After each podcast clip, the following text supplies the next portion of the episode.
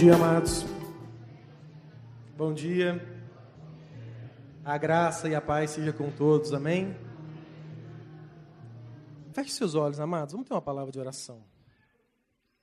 Querido Deus e Pai, Senhor, em nome de Jesus, Deus de toda honra, Deus de toda bondade, de toda misericórdia, nós queremos engrandecer o Teu nome essa manhã. Não que falte grandeza à Tua presença, não que falte grandeza ao Teu nome, mas que a grandeza do Senhor tem feito falta em nossa vida. Deus, quantas vezes nós temos andado de um lado para o outro, ansiosos, temerosos, tímidos, com medo do dia de amanhã, com medo das incertezas. Quantas vezes, ó Pai, o nosso coração tem sido oprimido pela, pela vida cotidiana, pelos afazeres, pelas, pelos desafios.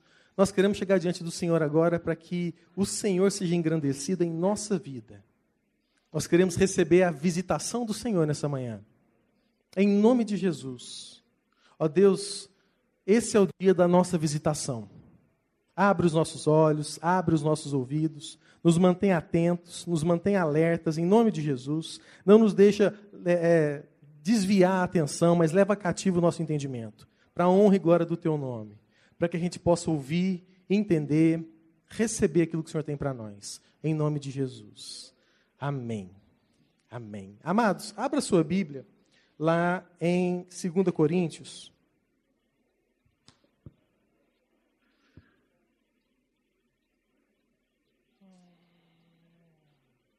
Segunda Coríntios não, amados. 1 Coríntios. No capítulo 3.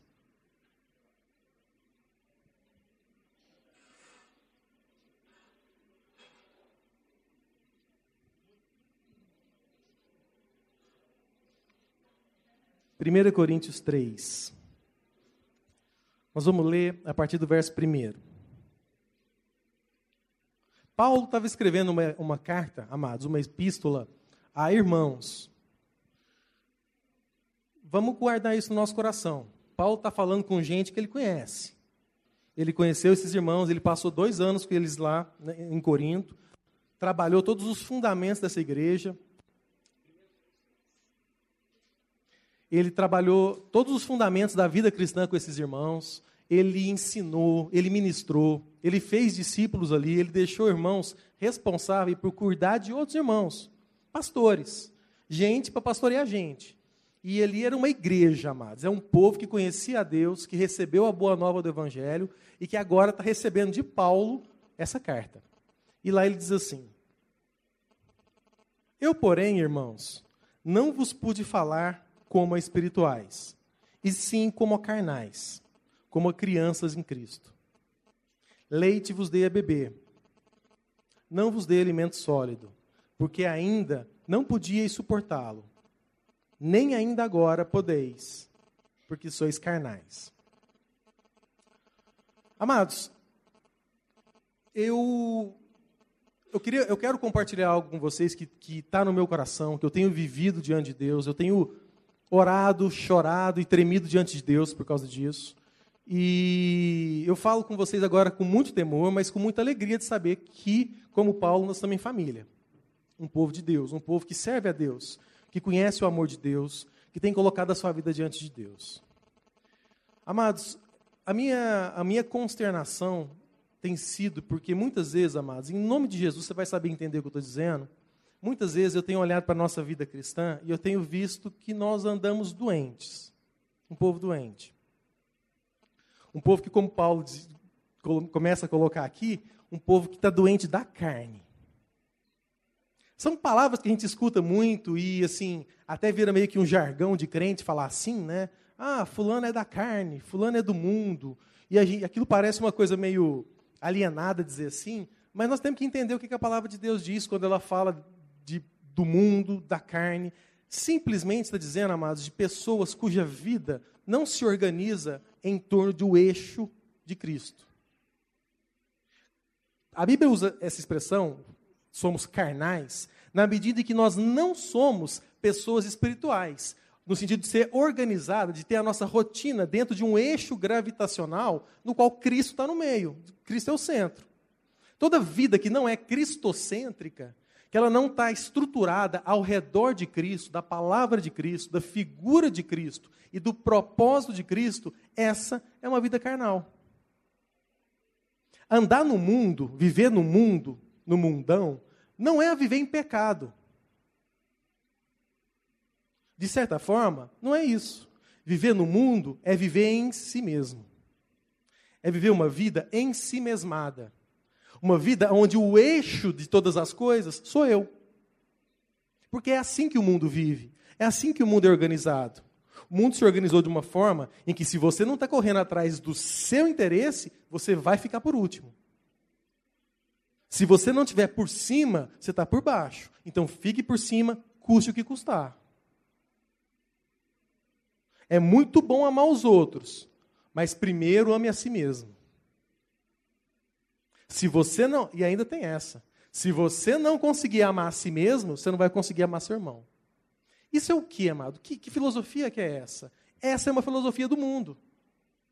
Onde, onde a, a, a busca da vantagem pessoal está acima de qualquer coisa. Onde eu quero de fato ser uma boa pessoa. Eu quero abençoar minha família, eu quero abençoar minha sociedade, mas só depois que eu tiver tudo certo. Que eu tiver satisfeito. É a vida daquele cara que vai no restaurante e, para poder comer o prato dele em paz, ele dá lá uma esmola para o cara. Não, não, vai lá, compra um, um salgado para você e me deixa comer meu, meu banquete em paz. É aquele cara que até está disposto a ajudar o outro. Até está disposto a fazer a caridade, a fazer o amor, a cuidar do interesse do irmão, mas primeiro lugar é o meu interesse. Isso é uma vida no mundo. Isso é uma vida carnal. Isso é uma doença. É a doença que Paulo identificou na, na igreja em Corinto. E muitas vezes, amados, essa doença está dentro da nossa casa, está dentro da nossa família. Muitas vezes, amados, nós estamos empenhados em ver o poder de Deus se revelar, não por amor ao irmão, mas para o benefício da minha própria conveniência. De modo que eu quero que a minha esposa seja abençoada, não por amor à vida dela, mas para que ela deixe de ser uma pedra no meu sapato. Eu quero um filho abençoado para que ele não me dê trabalho. Eu quero uma, uma filha abençoada para que ela não me dê preocupação. No fim, a minha preocupação, o meu empenho não é na, em abençoá-la, em fazer dela um exemplo, uma mulher de Deus, uma mulher virtuosa. No fim, o que eu quero é uma filha que me deixa tranquila, que me deixa comer o meu manjar tranquilo. Que não me faça perder o sono à noite. Isso é uma doença. Isso é uma vida em si mesmada. E aí, Paulo, quando ele começa agora esse texto falando a respeito disso, ele associa essa doença a um problema de maturidade. Ele diz assim: vocês são carnais, porque vocês são como crianças.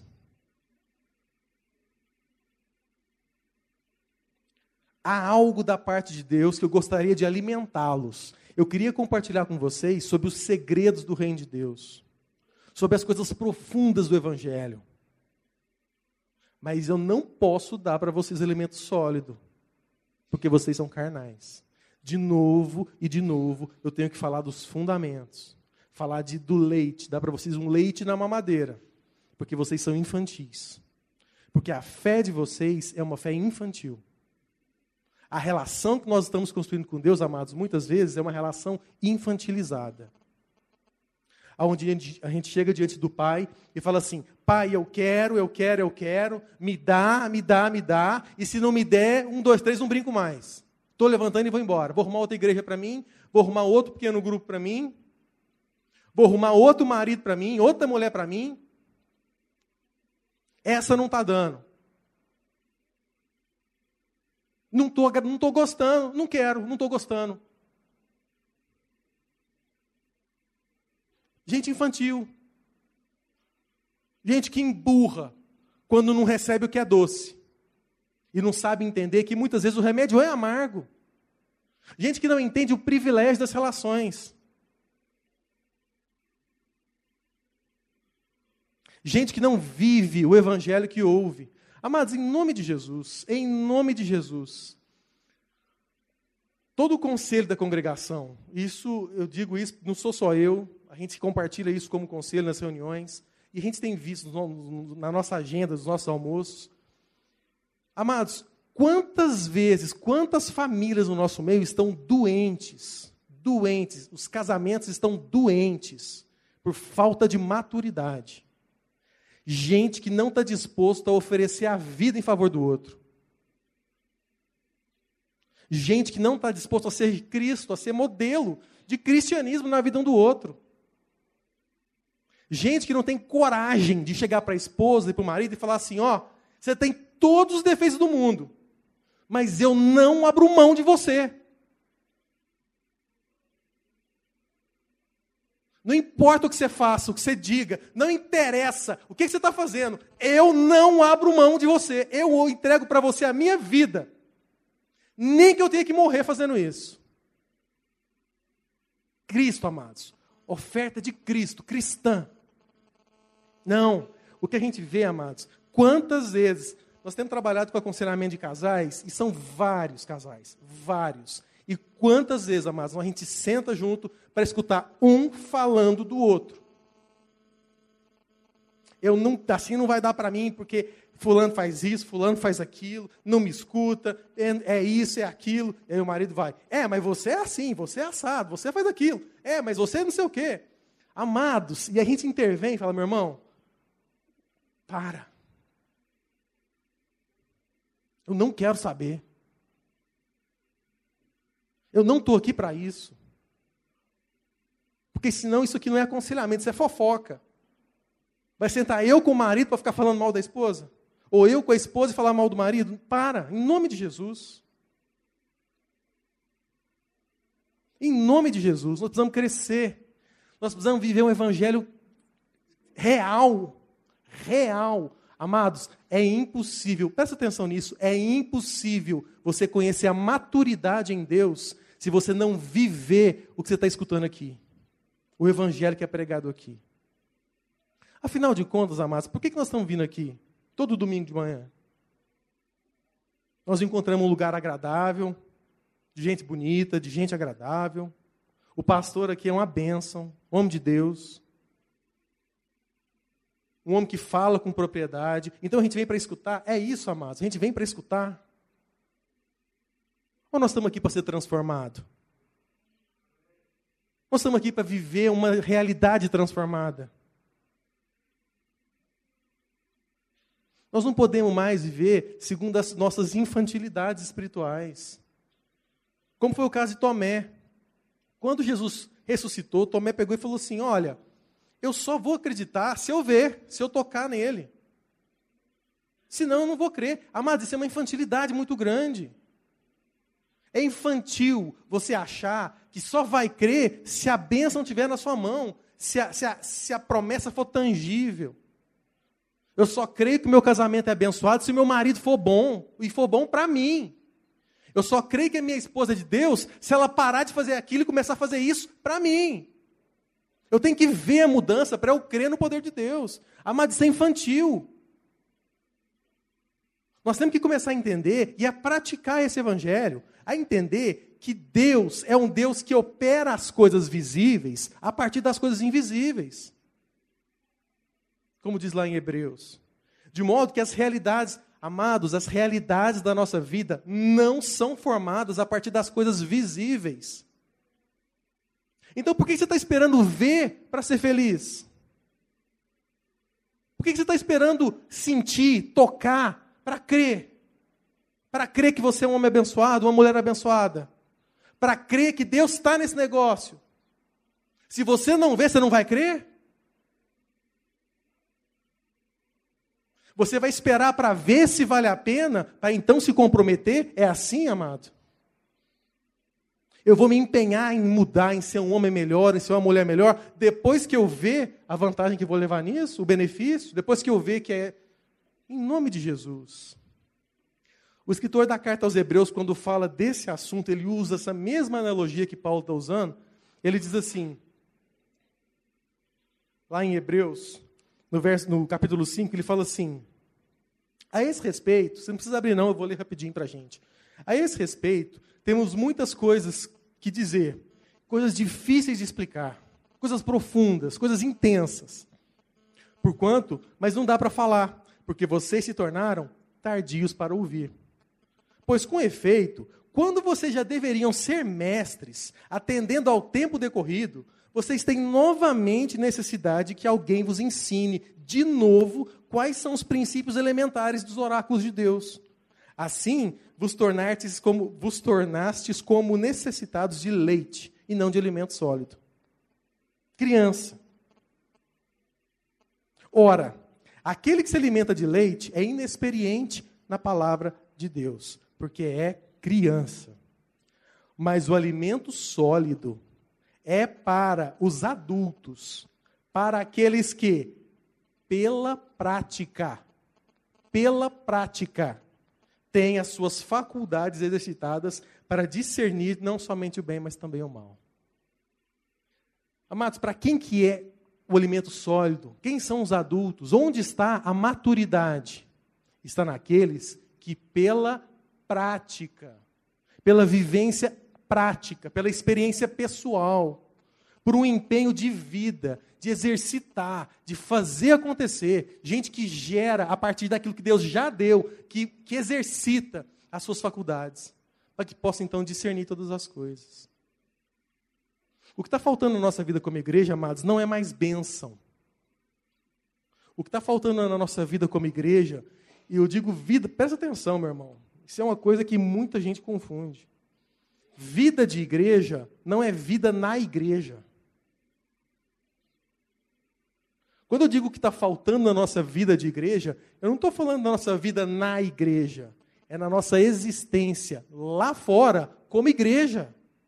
No dia a dia da vida da igreja. Porque a igreja não vive aqui aos domingos de manhã, ela vive lá fora.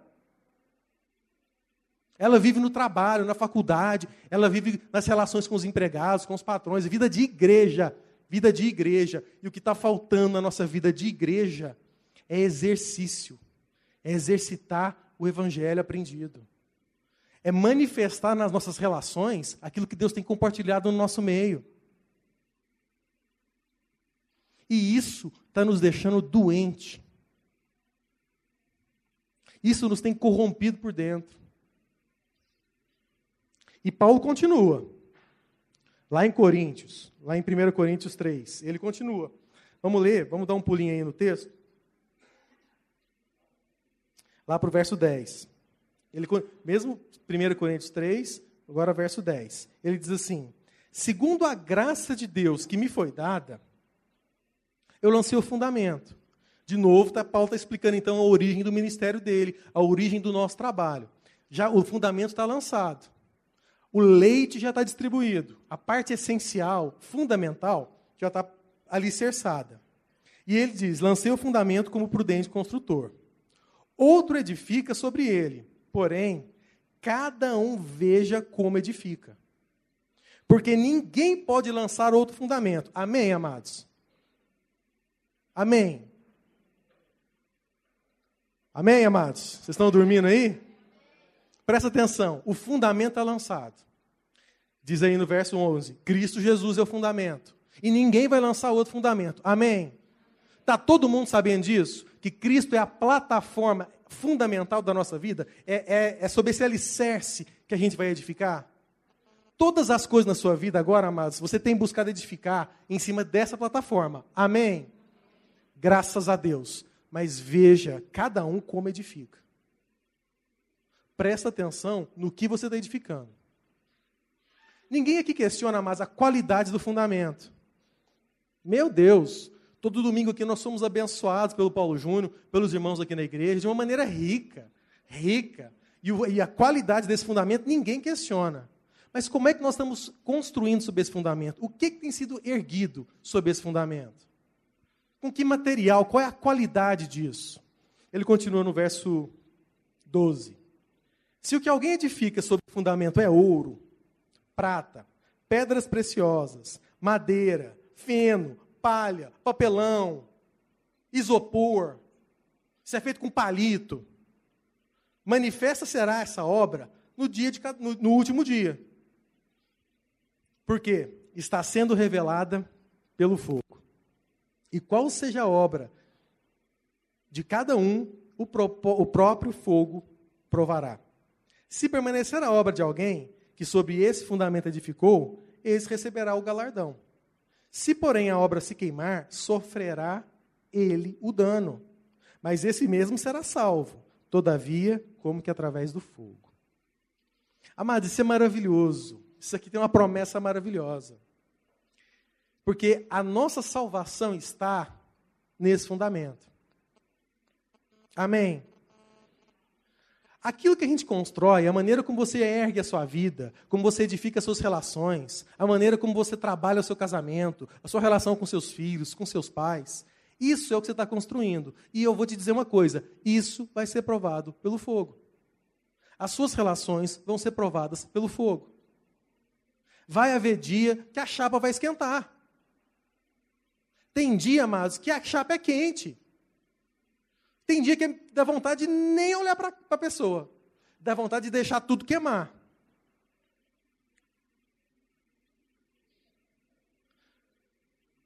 Amados, em nome de Jesus, em nome de Jesus, o que é, qual é o material que você tem edificado sobre esse fundamento? Tudo que você escuta aqui domingo.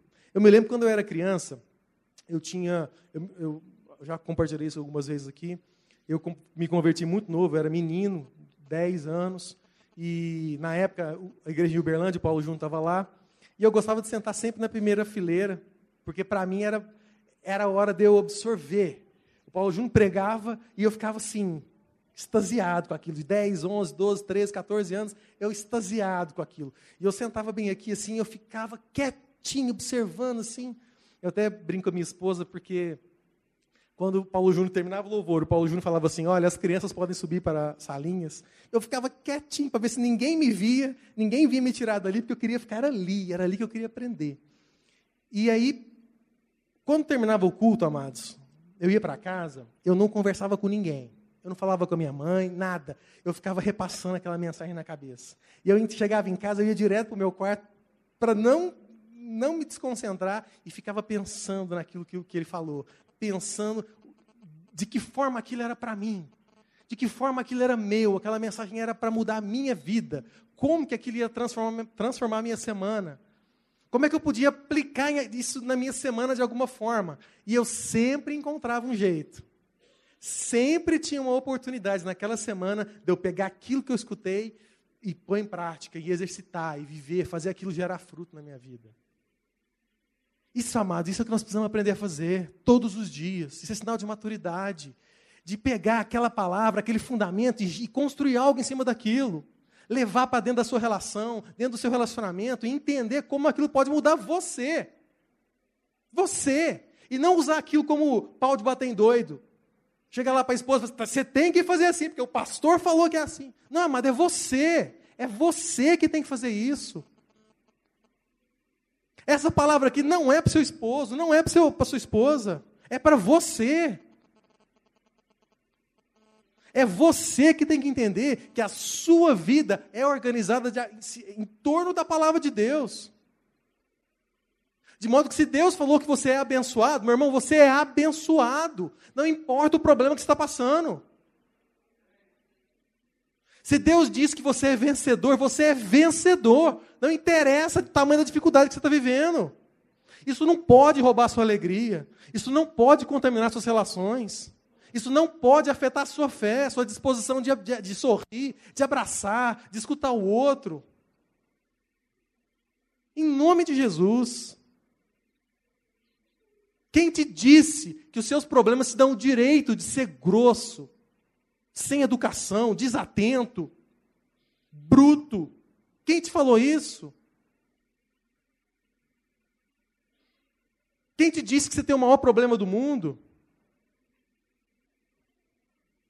Amados, você é a bênção da sua vida. Você já parou para pensar nisso? Que esse homem difícil que está do seu lado, essa mulher complicada, isso não é a praga de Deus para você. É, não é a pessoa difícil que você tem que lidar, você é que é a bênção da vida dela. Você é o cara que essa mulher precisa para ser salva, para ser, para ser abençoada. Ela não é o seu estorvo.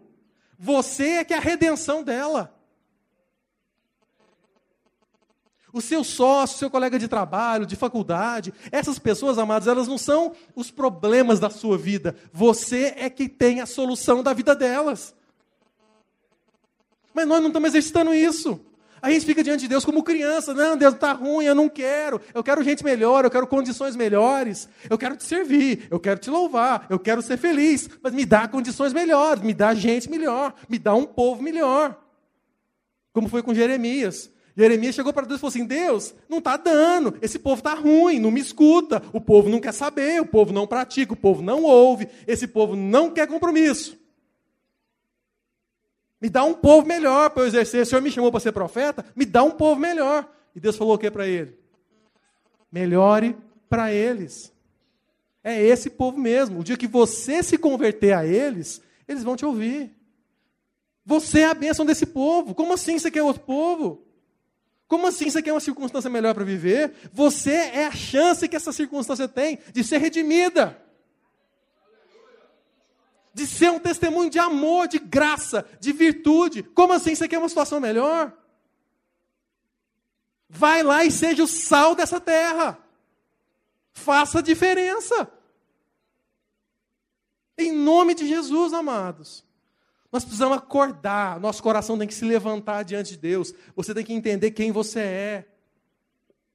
Você é um homem e uma mulher de Deus. Você é um exemplo, você é a figura, você é Cristo nas suas relações. Aprove a Deus, isso foi do agrado de Deus, fazer você parte do corpo vivo de Cristo. De modo que Cristo só vai onde você vai. Ele escolheu fazer isso, opção dele. Vocês são o meu corpo, você é o meu braço, você é a minha boca, é através de você que eu falo, que eu faço. Você é o meu agente, meu representante.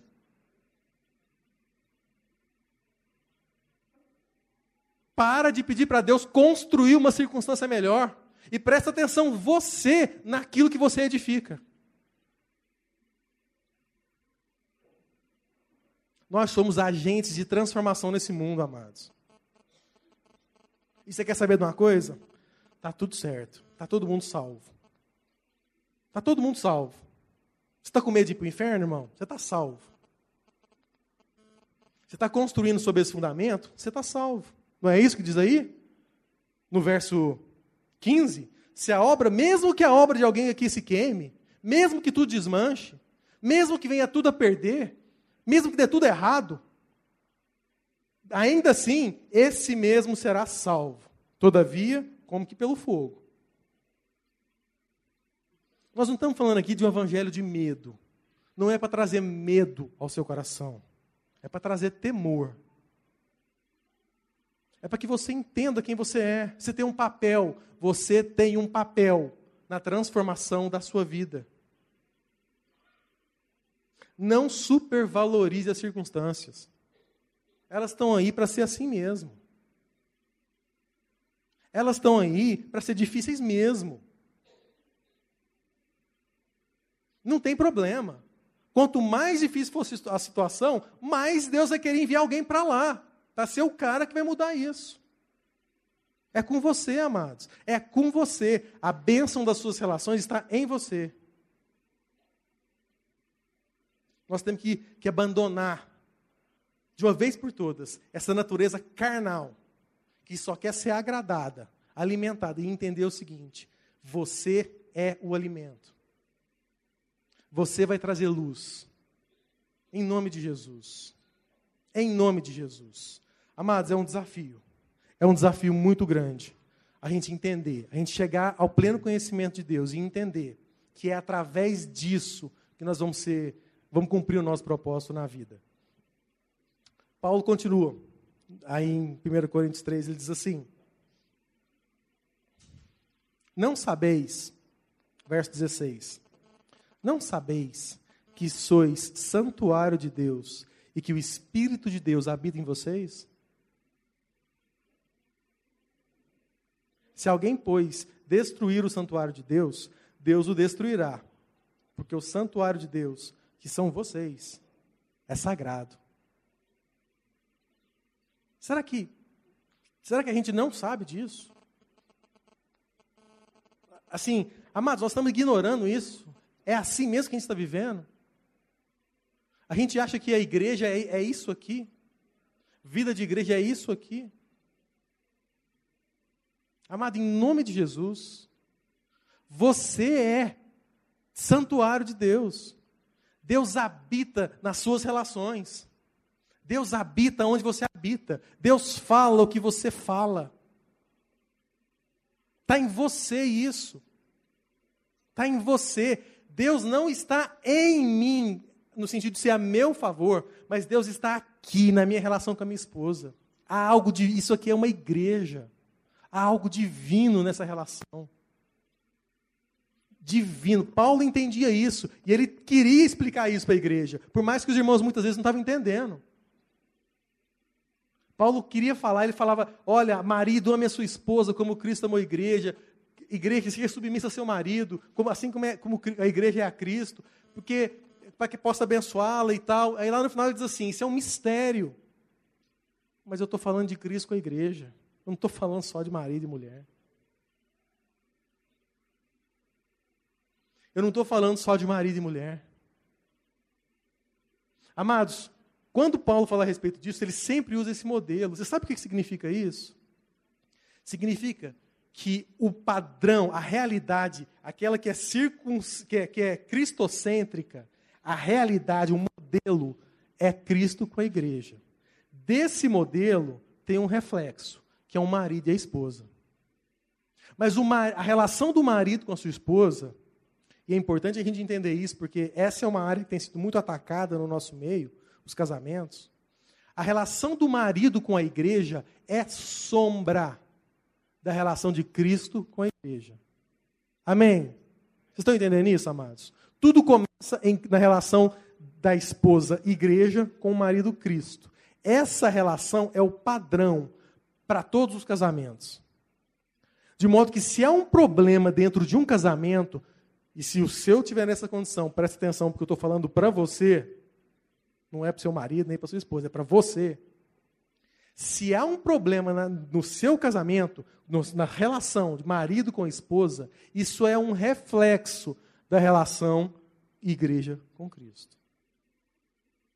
De modo que o que tem que ser tratado na sua vida, em primeiro lugar, não é o, o seu casamento, é o seu cristianismo. Você, enquanto igreja, está se relacionando com Cristo de uma maneira que está produzindo um reflexo no seu casamento. Então, trate de entender o seu cristianismo, o que você está edificando sobre esse fundamento. Se não é palha, se não é palito, papelão, entulho, em nome de Jesus. Sare, trate, cure o seu cristianismo, para que o seu casamento seja curado. Em nome de Jesus. Em nome de Jesus. Você quer compartilhar, minha irmã? Quer dar um testemunho? Vem cá.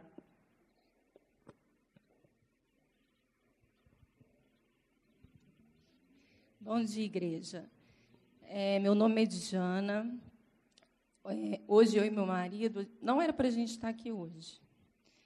É, nós estamos fazendo aniversário de casamento hoje. E a gente já tinha. Sempre assim, a gente viaja, faz alguma coisa. Quando a gente pode fazer melhor, a gente faz. Quando não pode, a gente viaja aqui por perto mesmo. E a gente tinha feito uma reserva no hotel, já tinha feito reserva em restaurante. E quando foi sexta-feira, a gente foi chamado, onde a gente vivenciou o mundo espiritual numa luta contra o bem e o mal. Foi assim uma experiência que eu nunca imaginei na minha vida que a gente fosse, fosse enfrentar. Mas a gente foi chamado para aquele lugar e dentro do carro a gente falou: como que a gente vai? A gente não tem autoridade espiritual para isso. Eu falei: não, olha, se Deus chamou a gente, é porque é a gente. Então vamos orar. Senhor, eis-nos aqui. Se somos nós, somos nós. E a gente chegou nesse lugar. onde a gente vivenciou algo que, para falar a verdade, não sei nem se é pecado, mas eu achava que isso não existia. Eu achava que isso era invenção e que a gente só vê em filme. Eu não tenho autoridade nem autorização aqui para dar detalhes e nem falar nomes. Mas depois que a gente passou por essa experiência, onde nesse lugar a gente chegou nove e meia da noite, nós só conseguimos sair de lá meia-noite e meia, porque foi um trabalho muito longo, onde foram chegando mais e mais pessoas para ajudar. E então a gente chegou em casa, a gente orou, revestiu nossa casa. Antes de entrar em casa, a gente orou, pediu a Deus proteção. Nós estamos fazendo uma campanha da armadura de Deus de sete dias, para que Deus possa revestir e nos proteger, porque ali a gente pôde ver a glória de Deus. Como Deus foi maior ali, Deus venceu mesmo. E então a gente decidiu não, não fazer a viagem porque a gente não tinha condições psicológicas para isso. A gente cancelou tudo e hoje nós estamos aqui. E nós estamos fazendo 18 anos de casado hoje. Eu queria que você viesse aqui na frente.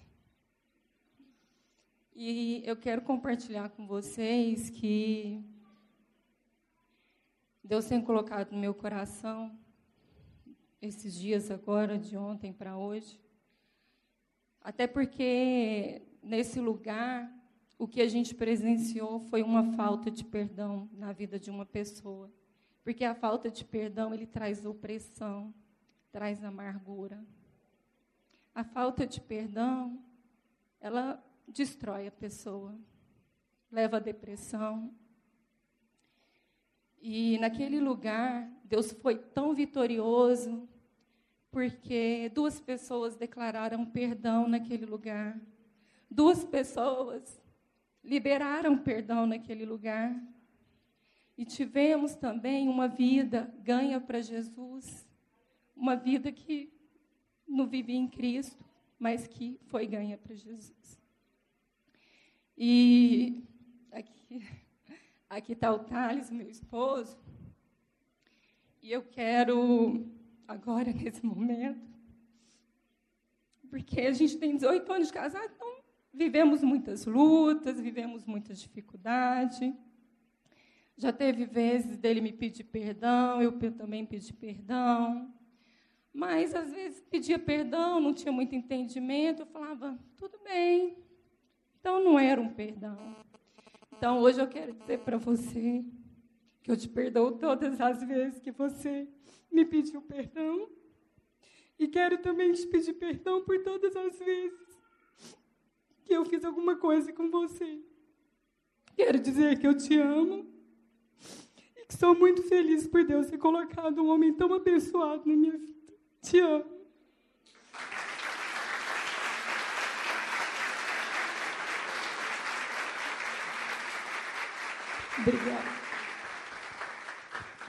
Bom dia. É muita emoção, a gente está emocionado. Eu, mas a Diana, a gente congrega aqui mais ou menos três anos. Eu converti em novembro do ano retrasado. E Danilo mexeu muito com a gente hoje com essa palavra. Foi usado, né? A gente entende isso hoje também. Estamos passando por transformação. É, nós estamos emocionados que o que a gente vivenciou na sexta não, não tem, não consigo descrever. Mas você está perdoada por tudo. Eu também agradeço pelo perdão. Mas essa palavra hoje foi forte. A gente, esses amigos que passaram por isso, nós não pedimos esses amigos. Eles estão em nossa vida. Nós vamos caminhar com eles, porque o que eles passaram sexta foi uma luta, mas o, o caminho deles agora é muito mais difícil. Porque ela foi libertada, ele foi libertado, mas eles ainda vão ser atormentados, porque o entendimento deles ainda não é satisfatório. Então eles vão dar brecha, eles vão dar oportunidade para o mal vir. E nós não vamos permitir isso. Em nome de Jesus, nós vamos estar ao lado deles. Vamos estar em oração. E já que a Diana tocou no assunto, nosso aniversário não podia ter sido melhor. Porque esse crescimento espiritual nosso é muito íntimo, é muito forte. E a gente quer continuar caminhando em Cristo. Viver Cristo, viver a palavra que nós estamos aprendendo aqui hoje. Então, isso que seja um testemunho também. Que sirvam para todos vocês e obrigado pela oportunidade. Graças a Deus. Não, nós que agradecemos. Amados, é, é, é, é, isso. É isso. O Thales e a Diana tiveram a oportunidade de ser sal da terra, de fazer uma diferença, de levar um testemunho que faz diferença. E isso é parte da nossa caminhada. Esse é o nosso propósito, é o nosso objeto. É, é, é uma benção ver o testemunho de vocês, ver vocês assim comemorando e comemorando o aniversário de casamento, falando de perdão. Porque, amados, é o remédio. É o remédio. Você sabe que a, você sabe qual é a grande diferença entre o cristianismo, cristianismo, amados, cristianismo, isso que a gente constrói sobre o fundamento, sobre a plataforma cristã, se Jesus Cristo é a plataforma, sabe o que a gente constrói em cima disso? Qual é a diferença entre isso, cristianismo, e qualquer outra religião no mundo? Sabe ou não, amados? A diferença é o perdão de pecados. Cristianismo é o cristianismo genuíno é a única religião no mundo que fala de perdão de pecados. Qualquer outra crença vai te falar que pecado tem que ser compensado, purgado, espiado, pago, sofrido, equilibrado.